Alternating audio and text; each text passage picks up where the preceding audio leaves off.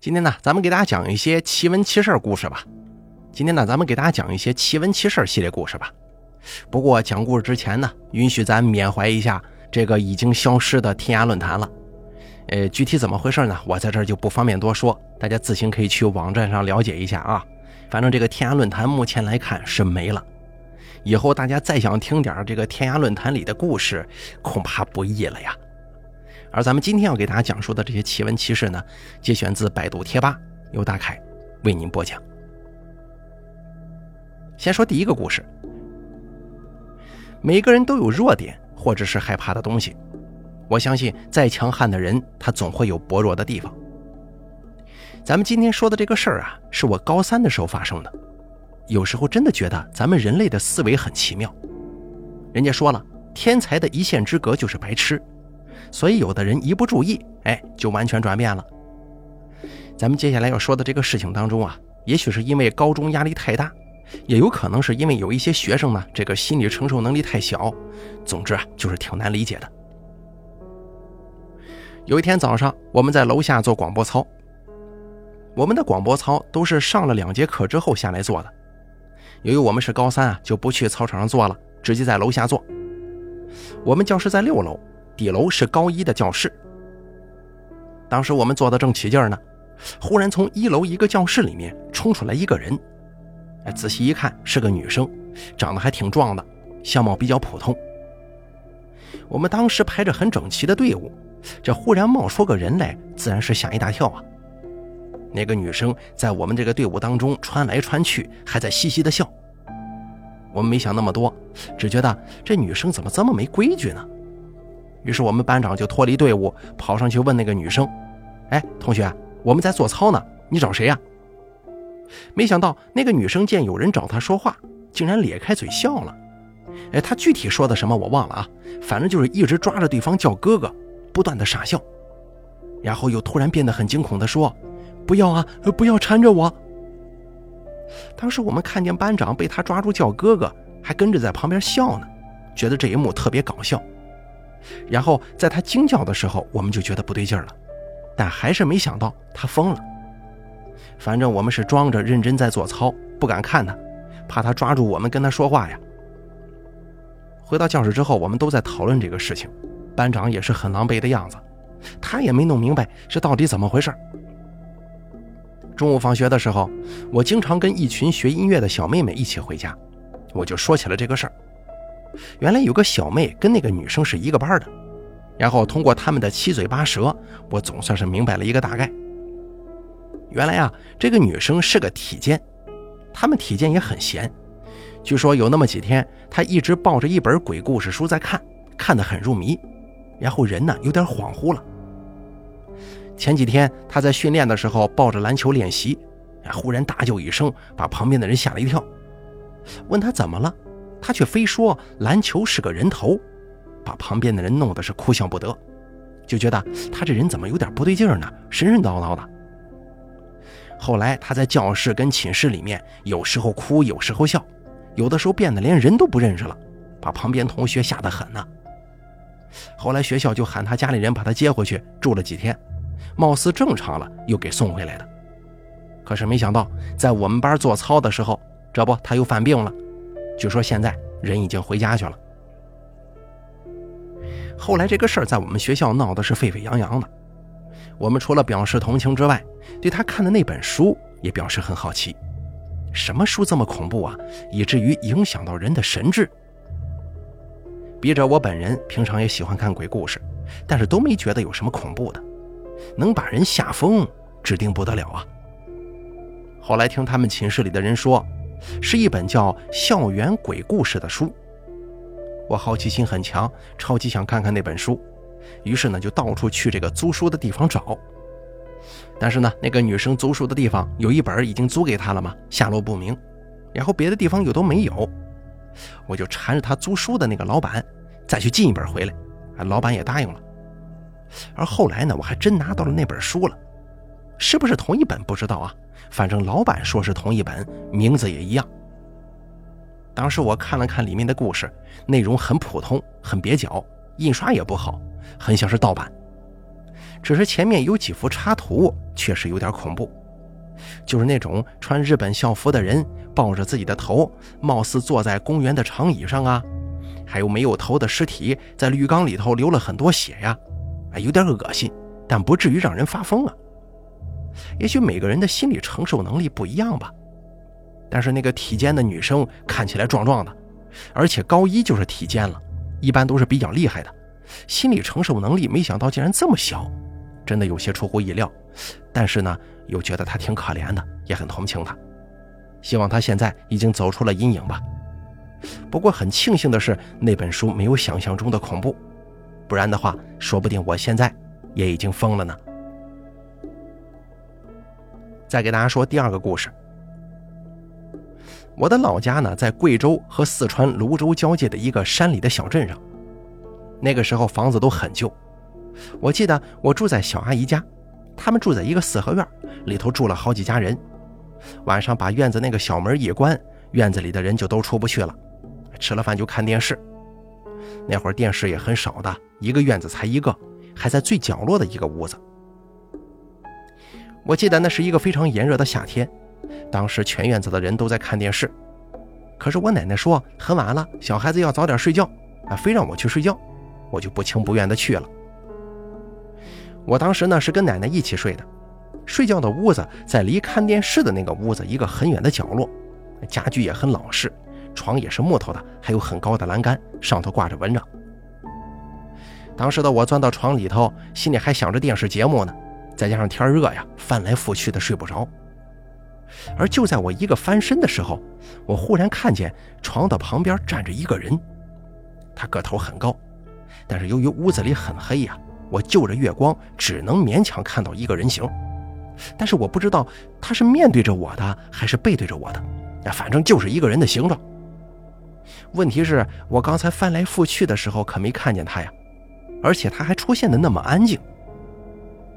我们当时这房子的地板是木头板子，如果有人进来的话，那是绝对有人的脚步踩到木地板上发出的那种独特的声音的。而那个人就这么一直站着，连动都不动一下，把我给吓死了。再加上天本来就热，我又紧紧地抓住毯子，不敢哭，怕发出声音来。后来我居然怕的睡着了。后来跟奶奶说起这个事儿，奶奶脸色一下子就变了。还训斥我说：“小孩子别乱讲，肯定是贼。”现在想想，怎么可能是贼呀？一个是我们小镇这边很小，民风很不错，院子门又是锁了的，而且贼不偷东西，站在那儿一动不动的干什么呀？还没有声音。总之特别诡异。再给大家讲第三个故事。其实这个事儿跟我遇到的其他诡异事情相比的话，算不上可怕的，但是这个故事的见证人。牵扯的太多了，所以我一定要好好的写写。我也不知道这个故事算不算跟鬼有关，因为至今都没有人弄清楚是怎么回事，也不敢轻易下结论。所以啊，咱们姑且把它当做一件诡异事件来看待吧。首先交代一下故事背景，我以前呢一直学画画，到了压力很大的高中也在继续学。由于成绩不太好，然后老师跟家里呢就干脆让我当艺术考生。专门学习画画来考艺术院校了。我们学画画的地方不是专门的美术楼，而是一栋废弃的教学楼。这栋楼有五层楼这么高。由于修了新的教学楼，这个不要的楼呢，暂时给我们艺术生先用着。这个楼的位置位于整个学校的一个角落，后面是一堵墙，外头的人是进不来的。还有楼的两边本来都可以上来人的，但是因为它这个楼要废弃嘛。到处堆着石头啊、杂草啥的，怕出事儿，就把楼左边挨着路的那个入口给堵了。因此，我们上楼就只有去角落里面的那个入口，那里杂草丛生，石头也多，也很脏。要不是因为美术教室在这里，谁都不想过来。可是学校方面居然把美术室设在了四楼，音乐室设在了五楼，所以平常我们一般都在四楼上课，而且我们教室还在四楼最里面的那一间。白天还不错，到了晚上，整个楼就只有四楼和五楼有两间教室有光线，走廊是没有灯的呀。我们晚上要先在教室上了文化课的自习，才能去美术室，所以每天晚上我们都是摸黑上去的。虽然有点害怕，但是一般谁也不会想太多，毕竟有同学在身边嘛。而且美术生跟音乐生的关系也很好，互相照应。行了，背景交代完了，咱们接着开始吧。有一天晚上，我到校迟到了很久了，就不去上自习了，直接去美术室画画。整个楼就我们美术室有灯，估计也有人过来了。上楼走进教室一看，果不其然，我的同学玉早就到了，正在那画画呢。说到我这个叫玉的同学啊，初中我俩就是同学关系，还很熟的。于是我们就一边聊天一边画画。不久之后，我就听到了外面走廊有脚步声，可是这个脚步声走着走着又没有了。我们就说肯定是美术室的家伙上五楼去了。玉就兴冲冲地跑出去，说去找五楼的人玩一会儿。于是就留下我一个人静静地在画室。可过了很久都没看见玉回来，我就想啊，他们在五楼一定玩得很开心，我也上去得了。于是我也高高兴兴地向五楼走去。可是走到五楼一看，居然鬼影子都没一个，大门还紧锁。我一边嘀咕，又一边往下走。回到画室之后，我赫然发现玉正端端正正地坐在里头画画呢。我觉得很疑惑呀，因为到五楼就这一条路，我上去的时候没看见他下来呀，怎么他比我还先回来呢？再一想，如果他刚刚没去五楼的话，下楼去了也不一定。然后我一边哈哈笑着，一边向他走过去，就说：“你这个神经病，怎么没去五楼啊？人都找不到，去哪儿了？”他一下子把头转了过来，愣愣地看着我，一句话也没说。我被他看得有点发毛啊，正想问他怎么了，他忽然从嘴巴里蹦出来一句话：“把围巾给我。”我当时围了一条丝巾，天气很暖和，不是用来取暖的，是属于那种搭配使用的，小小的、方方的。我傻乎乎的把围巾解下来递给他，也不知道他想拿来干什么用。可是没想到，他居然做出了一件莫名其妙的事儿。他把围巾摊开，捏着围巾的两个小脚，在画室里头扭来扭去的，哎，跳起舞来了。我都不知道那是什么舞蹈。总之，他把这围巾挥过来挥过去，飘来荡去的，看得我是目瞪口呆呀。一开始我觉得很搞笑，觉得他太滑稽了。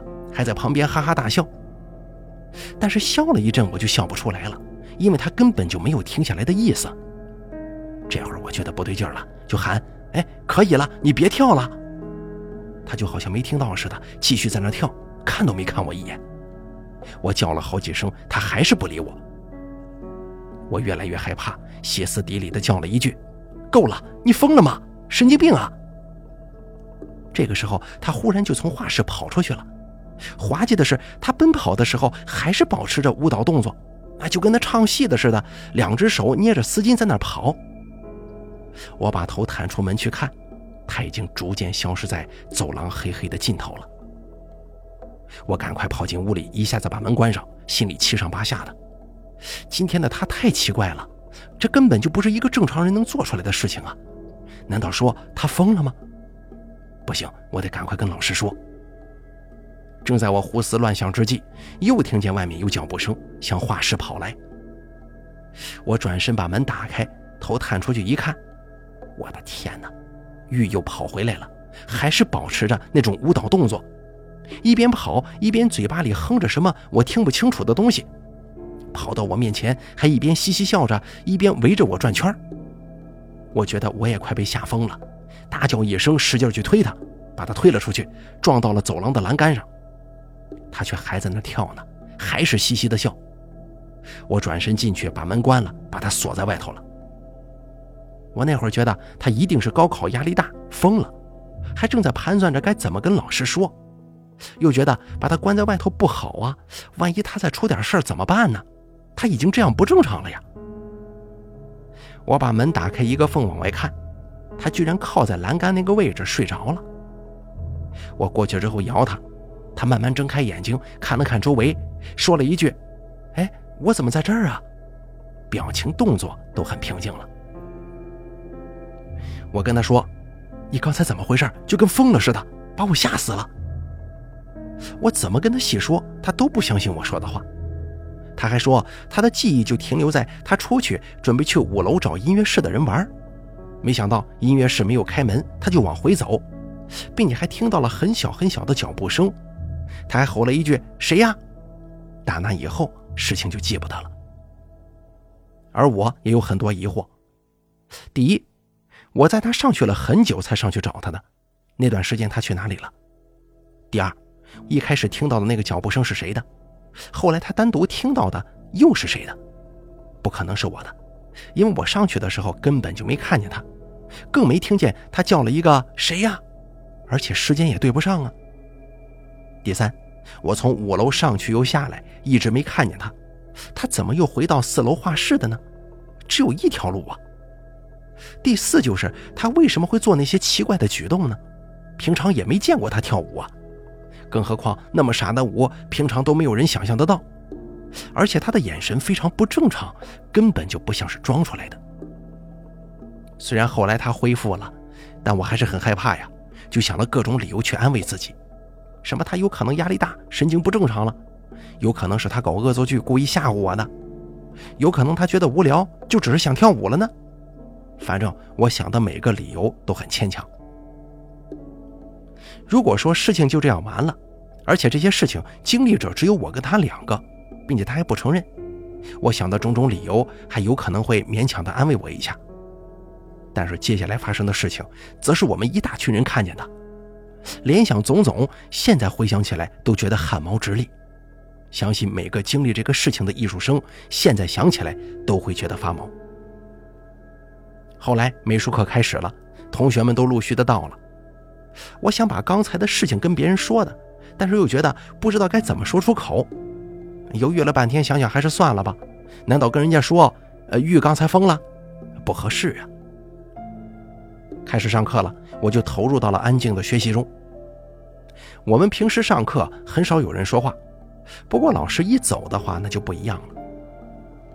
当时时间过得很快，课上完老师就走人了。那个时候我们自己一般都不会马上走的，因为晚上比较安静啊，而且还没老师，可以很自由的搞创作，灵感也多，所以我们都喜欢老师走了之后再练习，反正人多也热闹嘛。音乐的学生也一样，我们就经常很晚了，还有一大群人在楼里鬼闹。唱歌的唱歌，画画的画画。那天大概到了十点来钟，我们觉得今天差不多了，就收拾了东西，准备下楼回家去。于是我们几个美术生就有说有笑的往下走。楼道很黑，但我们每天都是这样回去的，也没有人乱想什么。从三楼走下来，一拐弯就是二楼的楼梯了。我们一转过去，顿时看见前头有个白色的影子，模模糊糊的。由于没有任何精神准备呀，我们好几个女生吓得一下子尖叫起来了。静下来一看，原来是个穿白色衣服的男生站在那里，但他呢是背对着我们的，脸朝着窗户外头。由于楼道太黑，看得不是很清楚，大概能看出来那是一个陌生的白色背影，很清瘦，孤独地站在那儿。我们小声的嘀咕呀：“这家伙会是谁呢？”现在除了艺术生之外，大家都回家去了呀，而且我们学校外头的人是进不来的。于是有个人咳嗽了一声，想引起那个白衣少年的注意，回头看看，但那个身影还是一动不动的，连晃都没晃一下。当时其实大家都没想太多，我们就继续往下走呗。于是乎就离这个白衣少年越来越近了，可他始终没回头看我们一眼，脸还是朝向窗外。我们看着窗外，忽然愣住了。我们差点就忘了呀，窗外头根本什么都没有，就只有一堵墙。而且由于这个楼本来就要拆了，窗口早就被学校封得严严实实的。咱们换句话来说吧，这个人对着一个几乎是墙壁的窗口，笔直地站在漆黑的楼道里面，而且自始至终动都没动一下，更没回头看我们一眼。我相信任何一个正常的人都不会在这么晚了还站在这种地方吧。而且人在听到声音的时候，总会下意识地转过头来看看是谁呀？是什么声音呢？但是他完全没有，就像是一段木头，或者说就是个木偶一般的站在那儿，散发出一种诡异的气息。也许大家都意识到不对劲儿了，于是都没有人说话了。我们脚步放得很慢，眼睛死死地盯着他那道白色的背影。我是既盼望他转过头来，又害怕他转过头来。我希望转过来的是一张正常的人脸，会笑着问候我们一下。可我又怕转过来的是一张比背影更加诡异的脸，什么七孔流血啥的。啊，原谅我吧，我的想象力很丰富。就在这个时候，不知道哪个傻瓜大叫一声，大家本来就有点紧张害怕嘛，现在更是吓得要死，也跟着叫起来了，争先恐后的跑。我也跟着跑，很怕落在后头。我发觉每次遇到恐怖的事情，只要没有人叫啊、跑啊什么的，就没啥。可一旦有人有点反应了，大家都像是受到了恐惧的传染，像是找到了知音一样，跟着起哄，真是受不了。当时的我一边跑一边死死地盯着那个男生，我害怕我们跑过他身边的时候，他会抓住我们。看来大家跟我想的一样啊！跑到离白衣少年最近的地方的时候，有个傻子女生差点摔倒了。反正直到我们跑到楼梯间，然后拐弯往下一楼跑，我都一直在盯着他。他也始终都没动一下。幸好他是站在二楼啊，我们一口气就跑到楼下去了。站在楼下的路灯旁，缓解了紧张心情，我们就站在路灯之下，七嘴八舌的讨论。有人说：“哎，刚刚是什么人呢？好恐怖啊！肯定是个变态，这么晚了还在那种鬼地方站着。”再就是，我忽然联想到了玉今天的不同寻常。我看了看他。玉也是表现出了一副吓坏了的样子，脸都白了。我们说的很起劲，后来又改变话题，不知道谁提议去吃宵夜。我们正准备走人呢，从楼道里面又走出来一群人，嘻嘻哈哈的。我们一看，原来是音乐生啊！大家又紧张起来了。我们赶紧拉住他们，小心翼翼地问：“哎，你们在二楼楼梯间有没有看到一个穿白色衣服的男的呀？”当我们问完这句话之后，他们都摇头说没有看见，然后又反问我们：“你们也看见了？”然后我们就觉得他们的回答确实很搞笑啊！为什么说没看见，但是他又说出了“你们也看见了”这句话，什么意思呀？也许是看出了我们的诧异，一个学音乐的女生把头凑过来，压低声音说：“今天晚上我们没有看见，但是我们前几天看见了的，你们不知道啊。”最近好多人都遇到了，我们互相看了看，又紧张了起来。我说道：“怎么，你们遇到过吗？那你们知不知道他是谁呀？”那个女生说：“我还想问你们呢，好几次都遇到他在那儿一动不动的，并且还经常一转眼之间就不见了。说眼花吧，不可能大家都眼花呀。比方说，刚刚你们下楼的时候看见了，我们就没看到，是不是？”他问他刚刚一起下来的几个音乐生，他们都使劲点头，说是啊，我们确实没看见。我们几个美术生就觉得很无语了，上楼下楼就一条路，我们美术生、音乐生下楼前后时间也就差距几分钟，我们又一直在楼下站着，没有看到其他人出来，那么这个白衣少年去哪儿了呢？难道他会隐身吗？我们越想越害怕，干脆直接回家得了。第二天白天，我们要上文化课，我就坐在教室里头，心里想着昨天晚上的事儿，忍不住跟同桌说了。他听了之后也很害怕，还说早就觉得我们美术楼有点阴森森的，但是没想到这么邪门。估计他们几个也跟我一样，忍不住跟身边的人说了，所以呢，这就导致一传十，十传百，很多人都知道了。后来据我观察，原来不止我们美术生、音乐生看见了。坐在教室里头，好几个靠窗子旁边的人也曾经看见过。其中一个人说，有一天晚上，他觉得很无聊、很累，就在窗子边打望，跟窗户遥遥相望的，就是那栋废弃的旧教学楼。他当时看见我们美术室亮着灯，还在想我们这些美术生在干什么呢？忽然就看见一团白色的影子从侧门飘了进来，他还以为看错了呢。仔细一看，那影子好像进了我们美术楼了，他就吓坏了，因为侧门就在旧楼旁边很近，侧门不算是门，是一个大洞，几块破木板钉在那儿，而且侧门外头就是一条河，也就是说，就算没有几块破木板在那儿，也不可能有人进来，因为踏出去就是河呀。学校就是怕学生调皮，在洞边玩掉下河，又不想把这个洞补好，才用木板钉起来的。反正啊，到后来是越说我们越害怕，并且传言更可怕呀。本来事情就像一开始我描述的那样，后来越传越广，就变成了很多版本了。只有我们亲身经历过的人才知道到底是怎么样的。而作为这个事情的经历者，我呢经常被一群很八卦的女生抓住，让我去讲讲经过。我们这些平常不引人注目的艺术生，顿时就变得很受欢迎了。也不知道我这究竟是幸运还是不幸，竟然被我遇上。我想啊，也许他是没有恶意的。看到他的背影，他只是静静地站在那儿，很孤独的样子。再后来，我们每次都按时去酒楼了，也没有人敢单独去了。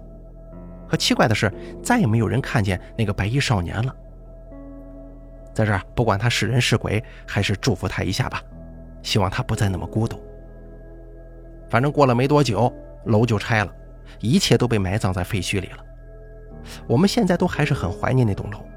因为作为艺术生来说，那里是我们度过的高中最快乐的日子。